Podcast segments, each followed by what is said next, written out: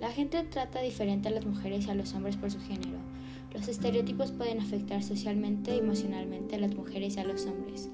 Por ello es importante hacer conciencia de esto y fomentar una cultura de igualdad. Los roles de género en la sociedad definen cómo se espera que actuemos, hablemos, nos vistamos, nos arreglamos y nos comportemos según nuestro género asignado. Los roles de género son algo muy común en la sociedad.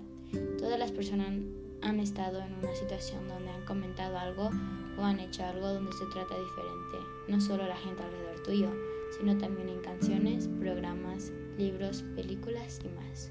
Un ejemplo universal de los roles de género son que las mujeres se queden en la casa mientras los hombres trabajan, o que ciertos trabajos solo sean para hombres o para mujeres, que haya colores de, para el género, como azul para hombre y rosa para mujer.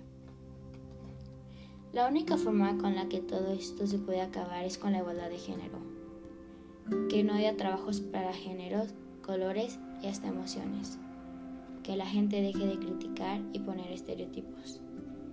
Si dejamos de hacer todo esto y tratamos a los hombres y a las mujeres con igualdad, todos los roles de género, los estereotipos y la violencia de género se pueden acabar.